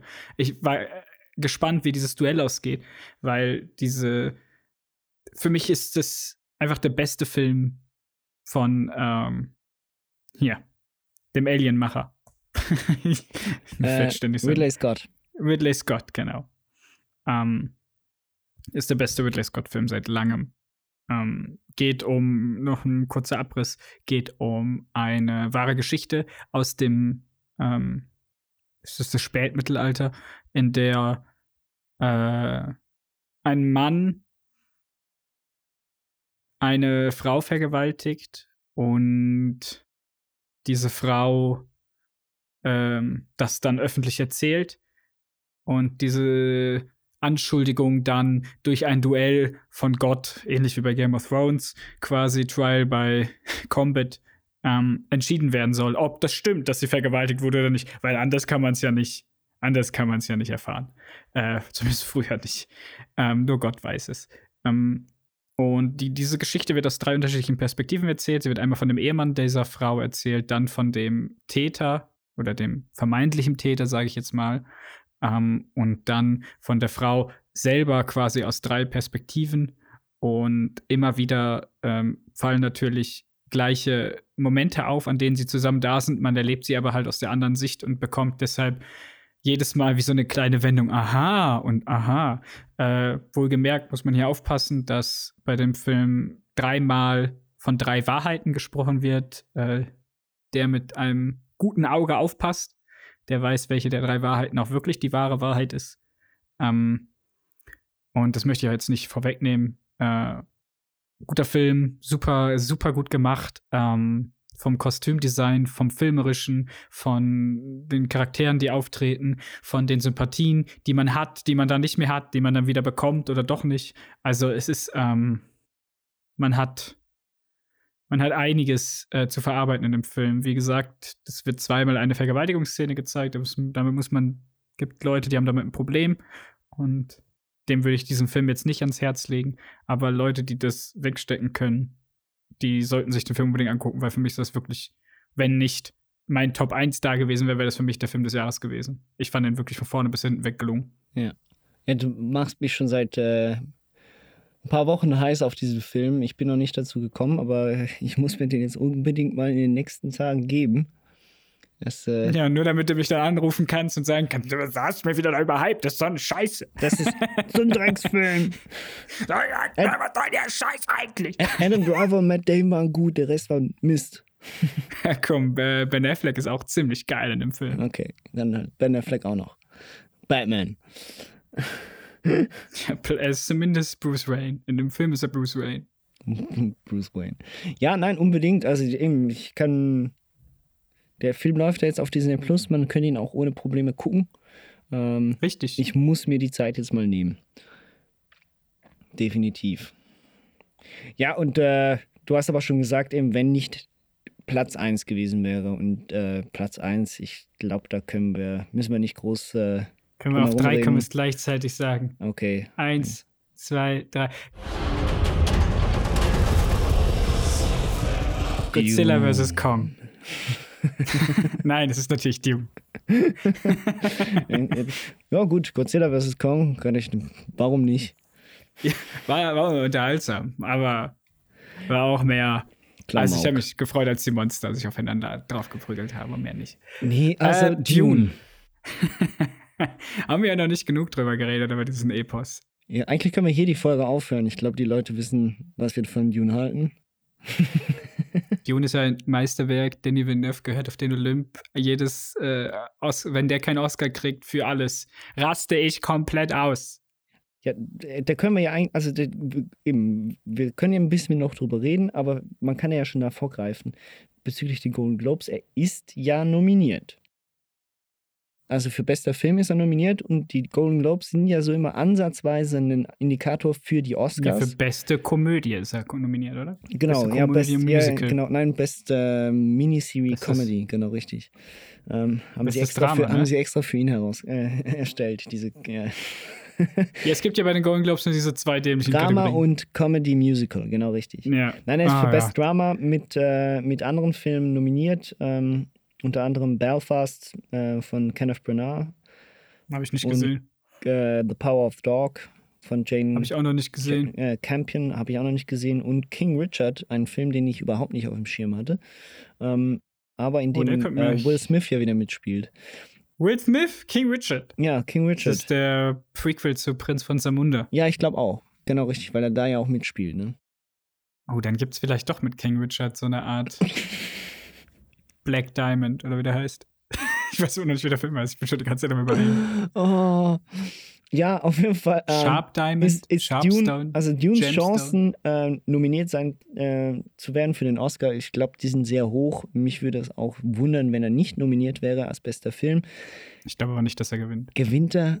Ich bezweifle es, aber ich muss auch sagen, jetzt äh, durch die Bank weg. Ja, es gibt ja kaum einen Filmportal, kaum einen großen, äh, eine große Filmkritik-Zeitschrift, die nicht Dune irgendwo unter den Top 3 Filmen des Jahres hat.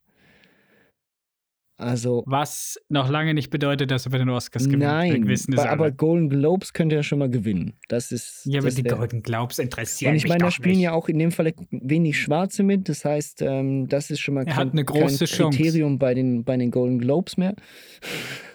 Das heißt, das heißt ähm, da, da gewinnen sie auch eher als King Richard wahrscheinlich, ähm, wo ja nur Schwarze mitspielen. Ja, hier ist ja äh, The Tragedy, Tragedy of Macbeth. Ähm, der Genau. scheint ja auch relativ gut zu sein. Auf den habe ich nämlich auch noch Bock. Der ist auch wieder von A24. Aber Da da, könnte ich mir tatsächlich vorstellen, dass der noch eine Oscar-Nominierung kriegt. ja, der ist zwar nicht bei den Golden Globes nominiert, könnte aber natürlich sein, was ich mir gut denken kann, ist, dass äh, wieder mal Denzel Washington Nominierung kriegt. Das, Mhm. das ist natürlich sehr gut möglich. Aber ja, den äh, will ich eigentlich dann auch noch sehen. Ähm, beste, was war denn bester Hauptdarsteller? Ja, eben. Javier Bardem being the Ricardos, Will Smith für King Richard, eben Will Washington für The? Tragedy of Macbeth. Ja, ja, eben. Will Smith in King Richard. Eben, den, von dem Film habe ich vor den Nominierungen nichts gehört gehabt, nicht groß. Ähm, es scheint aber schon Will ein bisschen. Smith länger- macht noch Filme? Ja, ja, natürlich. Der ist jetzt wieder voll im Business. Ähm, Nach seinem YouTube Rewind, oder was? Rewind, ich weiß es nicht, keine Ahnung. Ähm, müssen wir uns dann noch sowieso, ich meine, in, in einem knappen Monat müssen wir uns dann eh intensiver darüber unterhalten. Oh, dann darf ich wieder alle Oscar-Filme gucken und den ganzen Tag depressiv sein. Genau, richtig, endlich wieder. Nein, ähm, aber Dune, ich glaube, es wäre natürlich schön, wir würden uns beide sehr freuen, wenn der Film auch ähm, die Anerkennung kriegt von, von der Academy und von anderen ähm, ja, Preisen wie dem Golden Globe für das, was er ist und was er ja auch erreicht hat, in gewisser Art und Weise. Und zwar wieder dieses epochale Kino, was wir schon seit Herr der Ringe eigentlich selten im Kino gesehen haben, auf, auf eine unfassbar grandiose Art und Weise ähm, wieder auf die Leinwand zu bringen. War mir einfach zwei Stunden zu kurz. Ja, war mir auch zwei Stunden zu kurz. Die typischen zwei Stunden zu kurz. Da hätte ich jetzt nicht, Ja. hätte ich jetzt nicht, doch, wahrscheinlich hätte ich gemotzt, wenn der Film vier Stunden gewesen wäre, aber ähm, Ich glaube, die zwei Stunden fühlen sich auch mehr an als zwei. Ja, tun sie auch. Aber eben so, es, es wirkt halt wirklich sehr epochal. Und das ist ja das, wir stehen auch beide ein bisschen drauf. Ne? Also jeder, der in den Film reingeht und halt nichts mit so einer Art von Film anfangen kann, der hat auch keine Ahnung. Ähm, Oder wird eines Besseren belehrt und hat dann plötzlich Ahnung. also plötzlich ich möchte hier auch nicht gatekeepen. Also geht. Guckt euch den trotzdem an. Unbedingt. glaube ich, jetzt absolut nicht. Ich glaube, der ist nicht mehr im Kino oder nur noch in einem Saal, bei uns zumindest. Ich weiß In nicht, wie es sonst auf der Welt. ja. Sp- Spider-Man hat natürlich alles verdrängt. ja. Bring me some damn pictures of Spider-Man. Und äh, ja, ich weiß nicht. Ähm, Dune ist halt einfach perfekt. Ist der perfekte Sci-Fi-Film. Es ist das erwachsene Star. Es ist das, was Star Wars nie war. nie sein sollte. Was Star Wars äh, nie versucht hat zu sein. Das ist es. Und das macht, das macht den Film einfach wunderbar. Und auch da, äh, Timothy Chalamet ähm, wieder dabei. Wie auch in Don't Look Up, habe ich ja gerade schon mal gesagt. Äh, auch in allen drei Filmen, die, den ich ihm dieses Jahr gesehen habe, wunderbar. Und in meiner Fantasy Film League werde ich ihn mir nächstes Jahr einverleiben. Das war der ähm, nerdigste Satz, den ich seit langem gehört habe. Wir reden über Filme. ich habe vorhin über das Injustice DC Animationsfilm ge- abgekotzt. Okay, du holst hier Timothy Chalamet, das finde ich gut. Mhm. That's what she said. Ähm, auf jeden Fall. Ich glaube, Dune, wir lassen das einfach so stehen, wie du gesagt hast. Ne? Also ich meine, jeder, der ihn nicht gesehen hat, guckt ihn, macht euch eine Meinung drüber, ähm, freut euch über den nächsten Teil, der dann kommen sollte, wahrscheinlich 2023. Hoffentlich. WS wird Ich geh- 2024, dann gehe ich auf die Ich gehe mal Barrikaden. eher von 2024 aus, leider, ja. Nein! Aber es könnte auch 23 sein. Ich kann ne? mir gut vorstellen, dass, er, dass sie hier das gleiche machen wie bei dem Matrix-Film, ne? Dass sie die Dass beiden, beides in- das 2 und 3 direkt aneinander filmen. Wäre klug. Oder waren es die Matrix-Filme? Ich weiß nicht mehr. Also Irgend- bei Herr der Ringe haben sie alle drei zusammen da haben sie alle drei, ja, ja, aber bei Dune ja nicht, oder? Nö. Bei Dune haben sie nur einen gemacht. Und bei Matrix haben sie, weiß ich gar nicht mehr. Ich weiß, dass Bin Matrix nicht 4 sicher. absoluter Rotz ist. Ah ja, da sind wir noch nämlich beim passenden Thema, ne? Hier, schlechteste Filme dieses Jahr, die ich nicht gesehen habe, Matrix 4. Ich sag's, ich bin jetzt so wie David ehrlich und behaupte einfach irgendwas, ohne dass ich Ahnung habe. Ja. Ähm, Matrix 4, ich kann auch nicht sagen, habe auch nicht gesehen. Guckst du den Film? Willst, also du willst den Film nicht gucken, ich will den auch nicht gucken. Aber guckst du diesen Film? Billions of people just living out their lives. Oblivious. But this is the moment for you to show us what is real.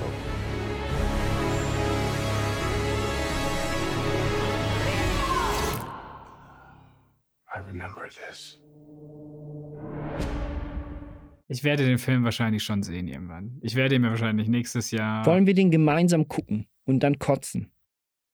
Boah, dann, ich habe gesagt, ich gucke mir den Vierer nur an, wenn ich mir vorher nochmal die Trilogie gebe. Einfach nur, Oh, damit ich super. jedes Easter Egg auch wirklich verstanden habe und sagen kann, das ist voll geil, weil die beiden kämpfen oder so. Ich weiß es auch nicht. Ja Matrix hat sich auserzählt, finde ich. Aber Wäre ja mal noch interessant zu sehen, dann gucke ich mir nämlich keinen mehr an und dann guckst du alle vorher und dann sehen wir Toll. den Unterschied. Wer findet den Film besser? Findet der Typ, der alles weiß über Matrix, den Film besser oder findet der Film, der, der nichts weiß, diesen Film besser? Ich glaube, es ist nichts von beidem. hast du, hast du den ersten? Alter, so gut wie gar nicht mehr. Den würde ich gerne mal wieder sehen sogar.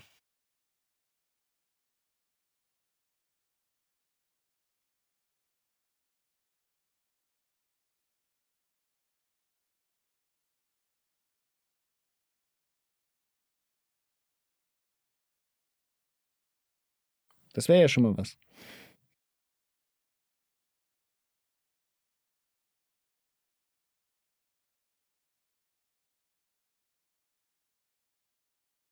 Weil du hier den. Weil du, die waren echt kacke. Also, ich meine, der Film, ich hatte ja wirklich schon nach dem ersten Trailer das Gefühl, das kann nichts werden, nur schon aus dem Grunde, weil das Color Grading nicht ansatzweise dem entsprach, was es bei den ersten drei Filmen war. Du hattest Ja, immer einen früher hast du halt Film gedreht. Genau, du hattest immer einen Grün- oder Blaustich bei, dem Vor bei den drei Teilen vorher. Und hier hast du plötzlich voll grelle Farben. So. Ja, und Neil Patrick Thomas ist dabei. Wie heißt der? Neil Patrick Harris, genau. Ja, genau richtig. Und äh, Jonathan Groff. Wer auch immer das ist. Das ist Der, der aussieht wie der Typ von Tesla, ne? der Typ von Tesla. Das ist mir Ja, der nicht- aussieht wie Elon- Elon Elon Musk, Musk. Das ist mir noch nicht mehr aufgefallen, dass der so aussieht. Ah, das ist der, der in diesem Sessel sitzt in dem Trailer, ne? Let's go back into the Matrix. Das, Oder irgendwie sowas das sagt. weiß ich nicht mehr. Nee, ich Ach, meinte. egal. äh, Auf jeden Fall, wir, haben, wir reden jetzt über den Film, den wir beide nicht gesehen haben. Willkommen zu, äh, wir vermuten, dass Filme schlecht sind. ja, wir kommen zu. Die, die, die, die, die vermuten, dass Filme schlecht sind. Klingeling. Hier ist Ihr Showmaster David Ehrlich. Trotzdem, was, was, also Ma Matrix ist ja schon draußen. Gibt es denn einen Film im nächsten Jahr, auf den du so richtig heiß bist? Lass ich mal kurz eine Liste angucken von Filmen, die popular sind auf Letterboxd, dann kann ich dir sagen, weil ich weiß gerade absolut nicht, was rauskommt. Also nein, ich bin momentan null heiß auf irgendwas. Ja, ich auch nicht. Also folglich. ich bin auf den nächsten Star Wars-Film hyped. Da wissen wir noch gar nichts drüber, ne? Nein. Wir wissen nur was über die ganzen Serien. Auf die habe ich Bock. Ich muss sagen, ich habe Bock auf die Obi-Wan-Serie. Ich habe auch Bock Und jetzt, auf jetzt- Boba Fett. Das kommt ja in zwei Tagen. Ja, genau, wenn ich unterwegs bin im Zug. Mal gucken, ob ich das. Nee, das kriege ich nicht hin, runterzuladen. Ah, doch, vielleicht im Starbucks in München. Dann kann ich es offline gucken. In, da ist Ah. das Internet sicher sehr gut. Ja, ja, ja, eben. Ich habe 40 Minuten Umsteigezeit. Vielleicht schaffe ich es ja, die eine Uh. Folge runterzuladen. Uh, das ist äh, eine große Herausforderung. Also runterladen von Disney Plus als Offline-Funktion, Leute. Hier, damit mich keiner falsch versteht. nein, nein. Nikola ladet nie was über Torrents runter. Nein, mach ich auch nicht. Ich zahl für alles. Ah, natürlich. The Batman, oder? Uh, Klar. ja. Auf den habe ich Bock. Natürlich. Dann Doctor Strange, aber da sind wir schon wieder nur bei Superheldenfilmen. Stimmt, also auf den bin ich, glaube ich, am meisten hype momentan. Auf den freue ich mich so richtig fett. Dann soll ja tatsächlich nächstes Jahr Avatar 2 rauskommen.